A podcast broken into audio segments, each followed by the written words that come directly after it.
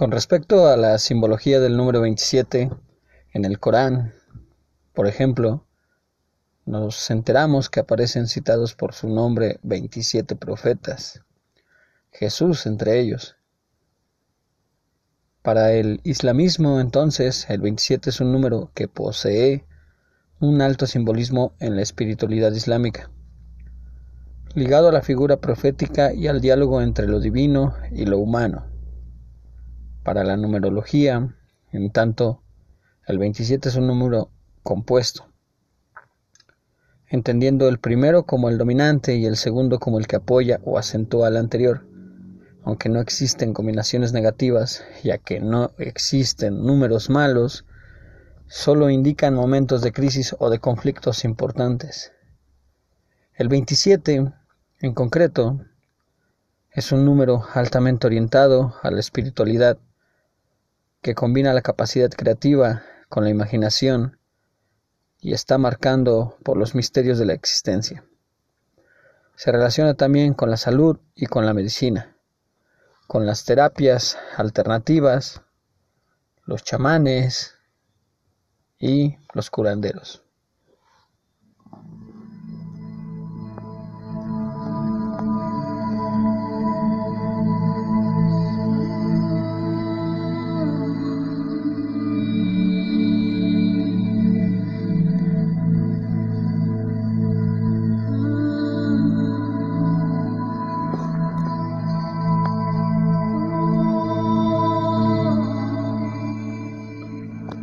Uno de los misterios más grandes de la música popular se relaciona con el famoso Club de los 27, denominación que se refiere al grupo de músicos eh, rebeldes y célebres que comparten una fúnebre singularidad, haber muerto trágica y prematuramente a la edad de 27 años, en casos relacionados mayormente con el abuso de drogas y alcohol, accidentes inexplicables e incluso el suicidio. La lista original de esta tétrica lista incluye al guitarrista Robert Johnson, el rey del Delta Blues y primer miembro de este selecto club, el multiinstrumentalista Brian Jones, el icónico fundador de los Rolling Stones, Jimi Hendrix, el guitarrista más dotado del siglo XX, la cantante de rock blues Janis Joplin, estandarte del espíritu libertario de los años 60, y el carismático cantante Jim Morrison, líder de The Doors, todos curiosamente tienen la letra J en sus nombres o apellidos. A esta lista se agregarían posteriormente el músico norteamericano Kurt Cobain, líder de Nirvana y uno de los estandartes del movimiento grunge, y la vocalista británica Amy Winehouse, una de las voces más talentosas del blues rock, quienes fortalecieron la leyenda urbana de que la muerte de los músicos célebres a esa edad era un fenómeno inusual, inusualmente común, especialmente si estos se encontraban al momento de su deceso en el pináculo de la fama.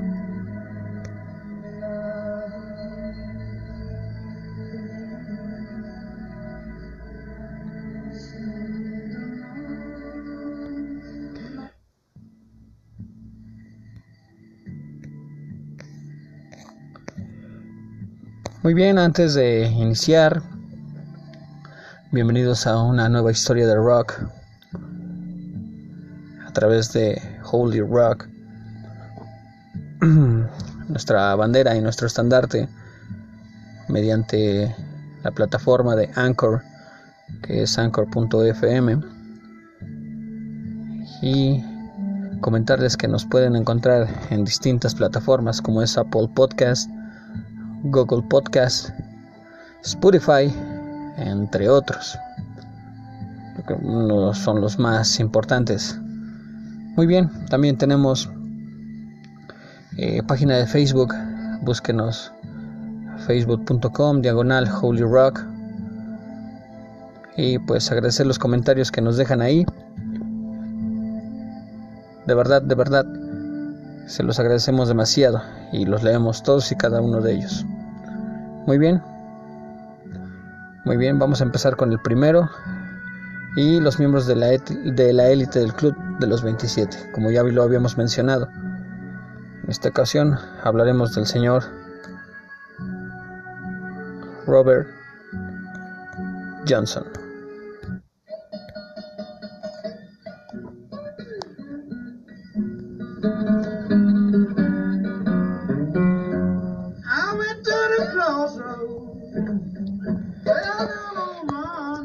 Fíjense que de este célebre guitarrista, nacido en 1911 en Halslershurst, Mississippi, se han dicho muchas cosas, como que era un músico mediocre, hasta que presumiblemente hizo un pacto con el diablo en el cruce de la Highway 69 con la 49 en Clarksdale, invocando en la medianoche al maligno con una pequeña oración de encantación que había aprendido de un viejo esclavo para pedirle que lo ayudara a tocar blues como nadie lo hizo nunca. Johnson al parecer no solo estaba consciente de las limitaciones como músico, sino que también estaba resentido con Dios por la prematura muerte de su joven mujer e hijo. Luego que el maligno se le apareciera, y tras prometerle que dominaría la guitarra como nadie, le explicó también que solamente debías deslizar las manos sobre el instrumento para interpretar el mejor blues de la historia. El resto es historia conocida. Johnson se transformó de la noche a la mañana en un músico sublime. Grabando 29 canciones, entre las cuales se encuentran dos de sus mayores éxitos, Crossroad Blues, lo que estamos escuchando, y Me and the Devil Blues, las cuales hacían referencia precisamente al pacto demoníaco.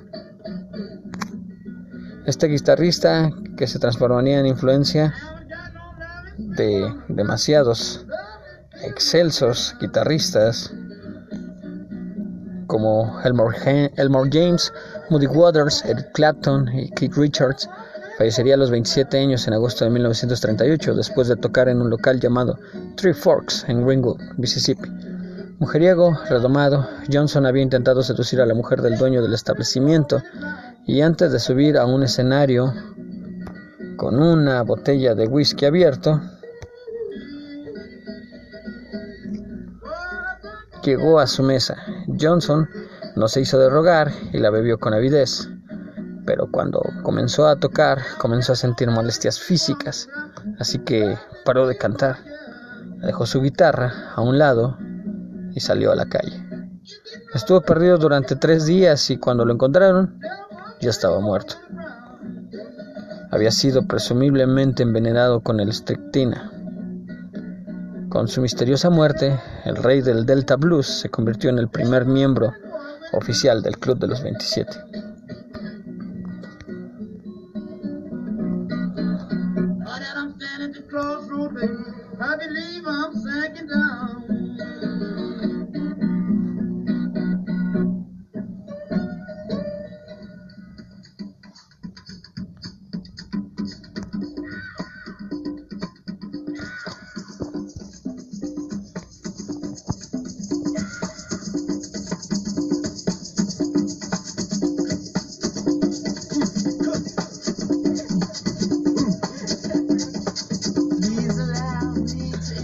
Brian Jones, fundador de los Rolling Stones.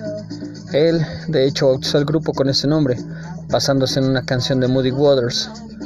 Brian Jones fue su primer líder y principal multi-instrumentista, mostrando su influencia en álbumes como Aftermath, Beaten and the Buttons, and Their Satanic Majesty's Request, considerando el músico más experimental de esta legendaria banda londinense. Su versatilidad en los arreglos de guitarristas era notable, tal como se puede apreciar, por ejemplo, en la guitarra slide del tema Mother Slide Helper. Se dice que, de hecho, Jones fue el primero en tocar la slide guitar en Inglaterra. Nacido en febrero de 1942 como Lewis Brian Hopkins Jones, este rubio guitarrista, por si fuera poco, tocaba instrumentos raros para el rock. Se decía que solo necesitaba media hora para aprender a tocar cualquier instrumento, como la mandolina, la citara hindú. En el inicio del tema Painting Black, por ejemplo, el dulcimer, la marimba, el melotrón, el arpa, el cello, el violín, el ukulele, el acordeón, las campanas tubulares, la armónica, la batería marroquí y la flauta. Si bien en los, en los años que integró en los Rolling Stones, John no figuró en ninguno de los créditos como compositor y tampoco cantó ninguna de las canciones. La riqueza y diversidad musical que el grupo alcanzó con él nunca volvió a ser igualada después de su partida. Sus problemas con las drogas, comportamiento errático y la fricción con sus compañeros de banda, en especial con la dupla Jagger Richards, solo anunciaron que le quedaba poco tiempo en el grupo que había ayudado a formar. Durante la grabación del disco Let It Bleed, el grupo decidió pedirle que se fuera. Jones no cuestionó la decisión, ya que en ese momento se encontraba internado en una clínica con un cuadro de depresión. Así, Brian Jones abandonó el 10 de junio de 1969 la banda que había ayudado a fundar, retirándose a su casa de Sussex. En todo caso, a pesar de haber sido expulsado de su propio grupo, Jones no se sentía particularmente infeliz, pues su cabeza estaba plagada de proyectos junto a otras estrellas de la talla de John Lennon o Jimi Hendrix. Además, mujeriego, impertinente, como era, ya vivía con su nueva novia, una bella bailarina sueca llamada Hannah Walling.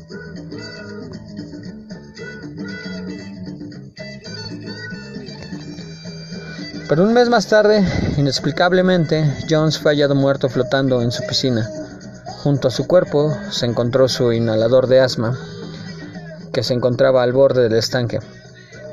El informe del forense detalló muerte accidental y la causa fue la inmersión en el agua bajo la influencia del alcohol y las drogas. Los informes de la policía indicaron que el músico había muerto a causa de un ataque de asma, enfermedad que sufría desde la niñez, aunque en la actualidad esta versión todavía es muy discutida.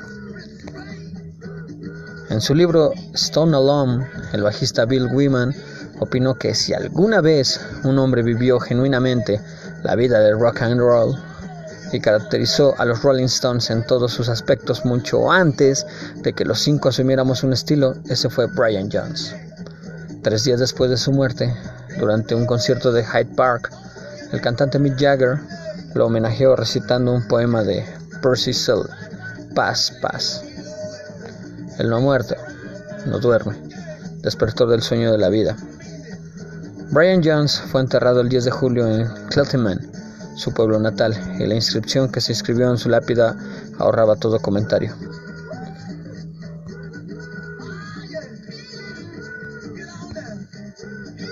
No me juzguéis con demasiada severidad.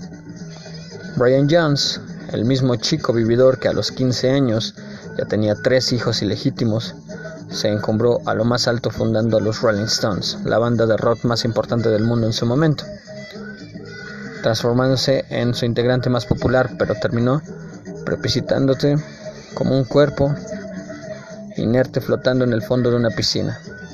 El temido Club de los 27 ya tenía su segundo miembro.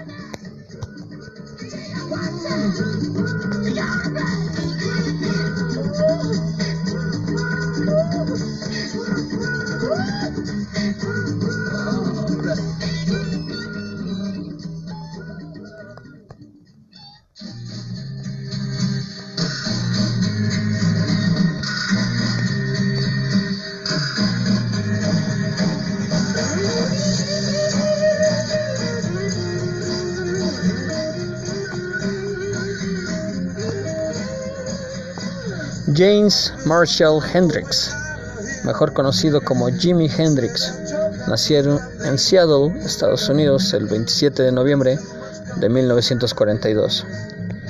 Es considerado el más grande guitarrista en la historia del rock and roll y el blues eléctrico. En el año de 2003, la revista Rolling Stone lo escogió, de hecho, como el mejor guitarrista de todos los tiempos al igual que las revistas Total Guitar y Time, que lo situaron por encima de otros notables exponentes en ese instrumento como Chad Berry, B.B. King, Eric Clapton, Jimmy Page, Kate Richards, entre otros. Los cuatro discos que sacó con su banda de Jimi Hendrix Experience, además de sus recordadas presentaciones en los festivales de Monterrey, Woodstock y la isla de Wig lo convirtieron en uno de los músicos más innovadores y completos de la época, transformándolo en un pionero de la guitarra eléctrica. La idea de Hendrix siempre fue la de crear texturas y sensaciones sonoras naturales que fluyeran gracias al uso de nuevas técnicas con su guitarra, instrumento que, según los críticos, formaba parte de su cuerpo. Pero la triunfal carrera de Hendrix se cortaría abruptamente en Londres, Inglaterra, la noche del 18 de septiembre de 1970. Después de acudir a una fiesta, su novia lo fue a buscar para dejarlo en un hotel Samarkand. Hendrix ya estaba totalmente bebido. Tomó en su pieza una decisión fatal. Ingirió nueve pastillas para dormir. La mezcla de somníferos y alcohol fue totalmente contraproducente y Hendrix cayó presuntamente desvanecido, muriendo. Después, por la aspiración de su próximo vómito. Posteriormente se especuló que Hendrix no había muerto en ese momento, sino que cuando lo llevaban en la camilla, cuando necesitó girar la cabeza para vomitar en el suelo, uno de los enfermeros habría colocado su cabeza sobre la camilla, provocando así su atragantamiento y fallecimiento. También se especuló que su manager Michael Jeffrey, quien iba a ser despedido por el músico, le había hecho tomar pastillas y grandes cantidades de vino para provocarle la muerte y cobrar el millonario seguro que estaba a su nombre.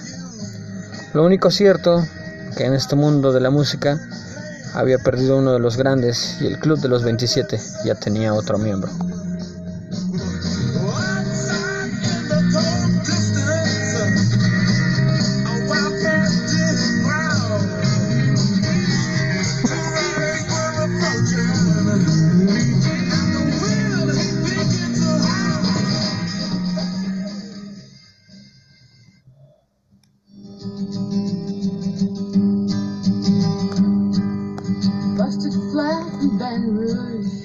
Janis Joplin. Esta cantante estadounidense, símbolo femenino de la contracultura de los revolucionarios de los años 60, y la primera mujer en ser considerada una gran estrella del rock and roll y el blues.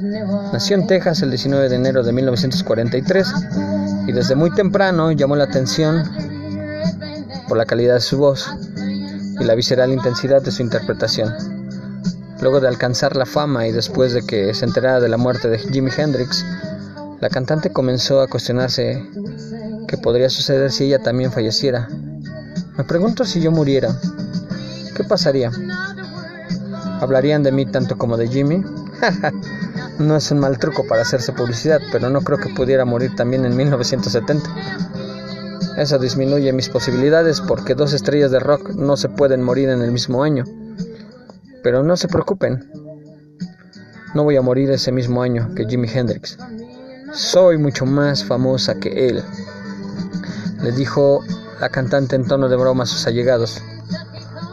Pero la cantante no sabía que tenía una cita con la muerte y que ésta iba a producirse en menos de un mes desde el fallecimiento de Jimi Hendrix.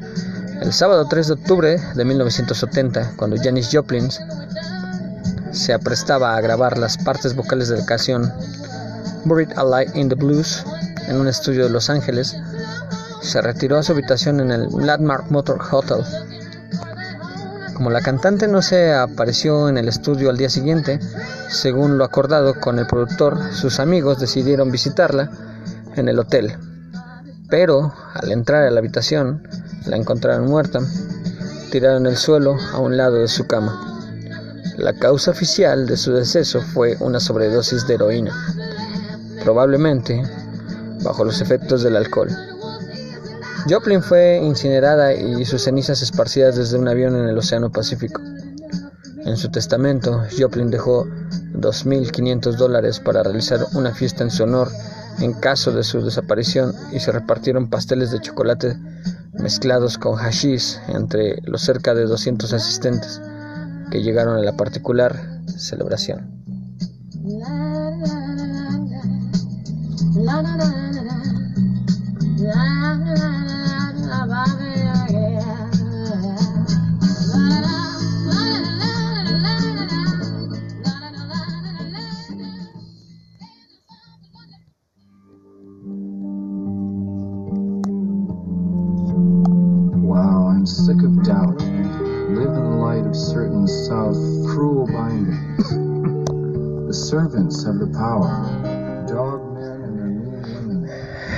James Douglas Morrison, vocalista de The Doors, es considerado uno de los cantantes más populares, influyentes y carismáticos de la historia del rock, el quinto mejor vocalista de todos los tiempos según la revista Rolling Stone.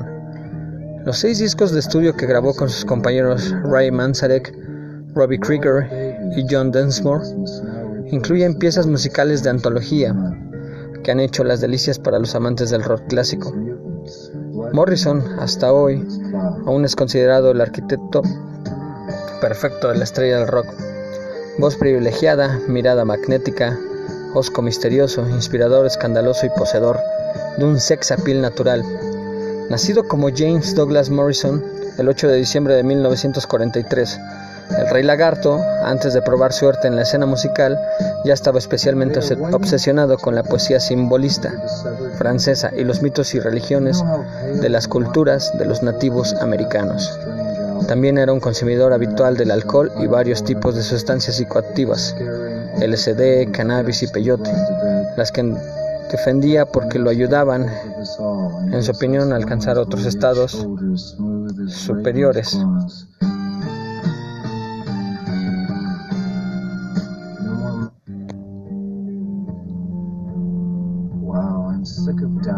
Curiosamente, Morrison jamás se mostró especialmente entusiasmado con la heroína, principalmente por su declarada fobia a las agujas.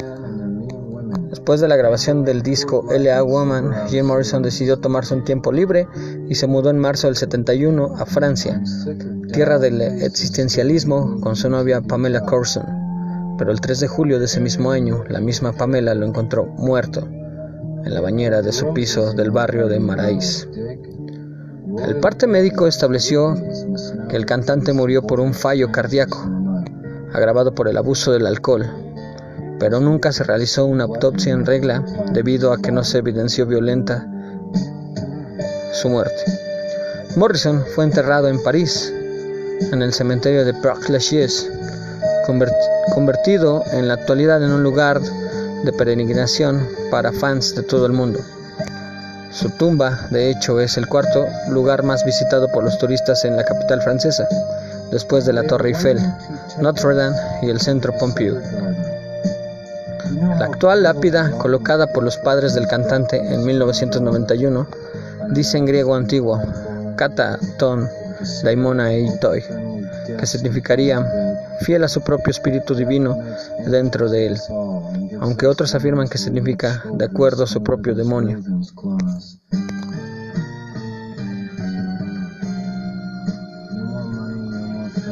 Recientemente, a propósito de la muerte de Jim, después de 43 años de silencio, la actriz y cantante inglesa Marianne Faithfull causó un pequeño revuelo mediático al confesar a la revista Mojo que la sobredosis que mató al frontman de los Doors había sido provocada accidentalmente por su novio entonces, un dealer.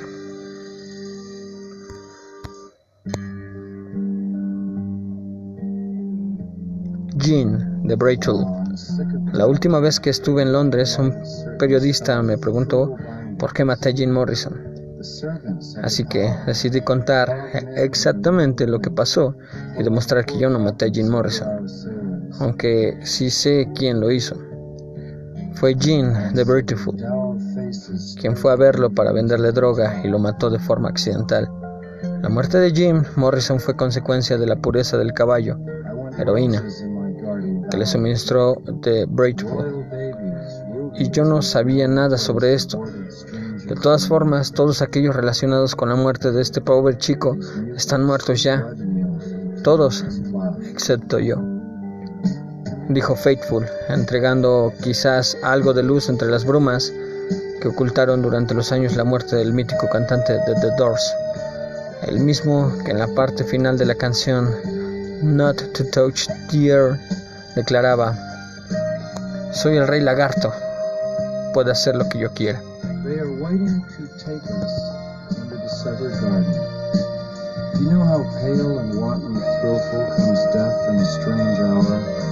Unannounced, unplanned for, like a scaring, over-friendly guest you brought to bed.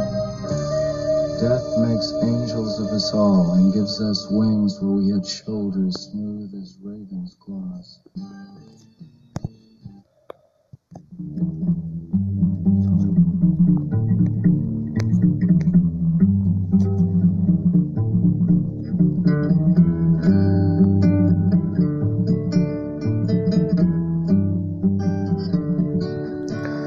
Donald Cobain, nacido en febrero de 1967 en Aberdeen, Estados Unidos, ha sido sindicado por la crítica como el último portavoz de una generación que tuvo la música popular.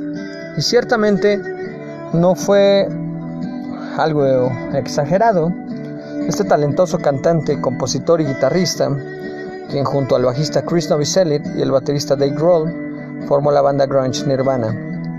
Fue el genio creador detrás de álbumes como Bleach, Inútero y especialmente Nevermind, que en particular caso es para mí el mejor, el mejor disco que ha sacado o que sacó Nirvana. El disco Superventas, donde se incluía ese furioso y emblemático himno de la generación X llamado Smell Like Teen Spirit. Pero Cobain, pese a la fama planetaria, y el dinero que le llegaba a raudales, también se sentía incómodo y frustrado, creyendo que su mensaje y su visión artística habían sido malinterpretadas por el público. Además, su notoria incapacidad para hacer frente a las presiones profesionales y personales de su vida lo fueron convirtiendo en un adicto a la heroína y a los tranquilizantes. En febrero de 1994, Cobain hizo su última aparición en televisión, en, un programa de la televisión italiana y en marzo, después de que el grupo tocara su último concierto en Alemania, al cantante se le diagnosticó bronquitis y laringitis severas, por lo que viajó a Roma para recibir tratamiento médico. A la mañana siguiente, cuando despertó, su esposa Courtney Love descubrió que Cobain había sufrido una sobredosis por una combinación de champán y flurinezepam, que ella calificó de intento de suicidio. Después de cinco días de tratamiento, Cobain salió del hospital y regresó a Seattle. Su estado mental mm, pues no había mejorado, seguía siendo el mismo. De hecho, sus recurrentes ataques de depresión lo habían llevado a querer titular el último disco de Nirvana como I hate myself and I want to die. Me odio a mí mismo y quiero morir. El 8 de abril de 1994, el cuerpo sin vida de Kurt Cobain fue descubierto en una de sus habitaciones encima de su garage por Gary Smith, un empleado que había llegado a la casa para instalar un sistema eléctrico de seguridad. Cuando vi el cadáver pensé que era un maniquí, dijo Smith a la policía agregando que no había notado signos visibles de traumatismo y al principio creyó que el cantante estaba dormido. Smith también encontró en un jarrón de flores lo que parecía ser una nota de suicidio, que decía entre otras cosas, Por favor, Courtney, sigue adelante. Por Frances, por su vida, que va a ser mucho más feliz sin mí. Los quiero, los quiero. Al lado del cadáver de Cobain se encontró también una escopeta. Una autopsia concluyó que la muerte de Cobain fue el resultado de una herida de bala infligida en la cabeza. El informe estimó que Cobain murió el 5 de abril, alrededor de las once y media de la mañana. Wendy Fradenburg Cobain O'Connor, la madre del, del líder del grupo Nirvana, declaró posteriormente que ahora Kurt se ha unido a ese estúpido club de músicos muertos con 27 años, con el que solía estar obsesionado y a pesar de que yo le decía que se olvidara de esas tonterías.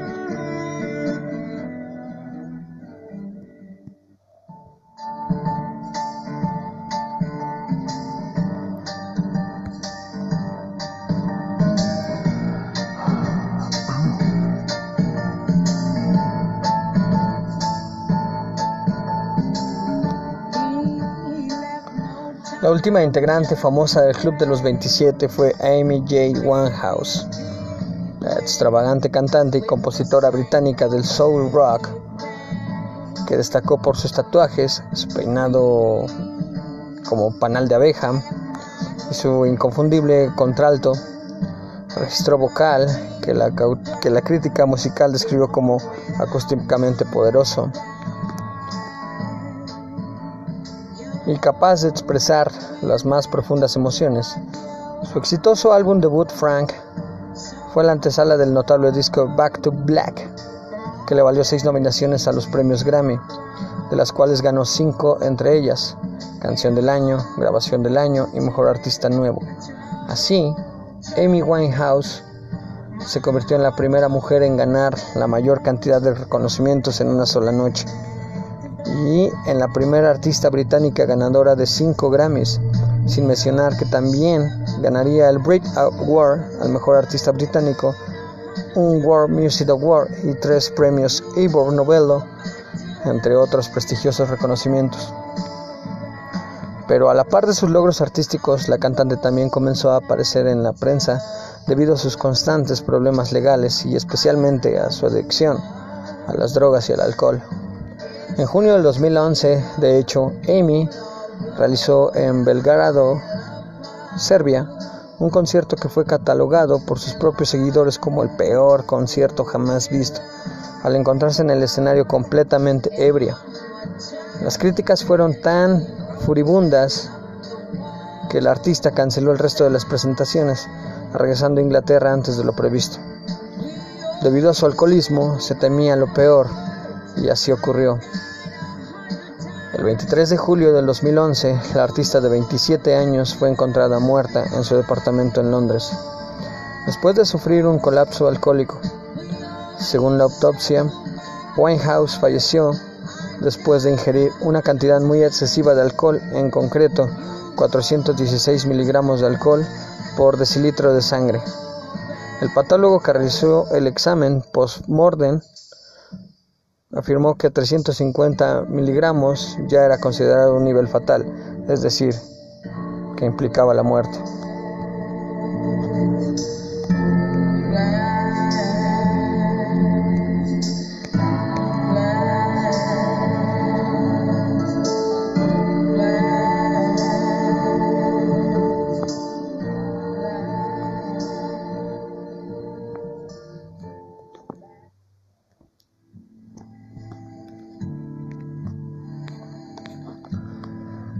Bueno, y dentro de esta lista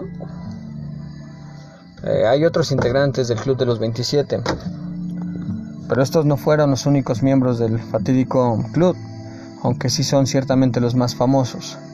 Malcolm Hale, de sesentero grupo Spanky and Organ, murió con 27 años, gaseado accidentalmente. Leslie Harvey, de los escoceses Stone the Crows, murió electrocutado mientras actuaba en escena. Roger Lynn Duran, del grupo Bloodstones, murió a consecuencia de la caída de un caballo. Pete de Freitas, baterista de los Echo and the Bunny Men, falleció en 1989 en un accidente en motocicleta. Mia Zapata, de la banda de punk El Seattle llamada The Gifts, fue violada y asesinada en 1993. Richard James Edwards, guitarrista del grupo galés Manic Street Pictures, se suicidó en 1995, arrojándose al río Wye desde el Severn Bridge al norte de Bristol, y su cuerpo todavía no se ha encontrado. La cantante española Evangelina Sobredo Galanes, mejor conocida como Cecilia, falleció en un accidente de tráfico en 1976. Rodrigo Bueno, músico del cuarteto argentino, falleció en el año 2000 en un accidente de tráfico. Gary Tyne, bajista de la banda neozelandesa Urian Heep, murió por sobredosis de heroína en 1975. Kami, baterista de la banda japonesa Visual Kei Malice Milser, murió en 1999 por una hemorragia subaracnoidea. Todas estas muertes, como sabemos, tuvieron un denominador común todos fallecidos tenían 27 años de edad y la mayoría de sus muertes ocurrieron en misteriosas circunstancias. y hasta hoy persiste la duda y la controversia. ¿Fueron solo muertes accidentales? ¿O fueron asesinatos inducidos por el exceso de alcohol y las drogas, el suicidio y hasta la intromisión del diablo? Lo único claro para algunos es que tristemente famoso Club de los 27 sigue la espera para reclutar nuevos miembros.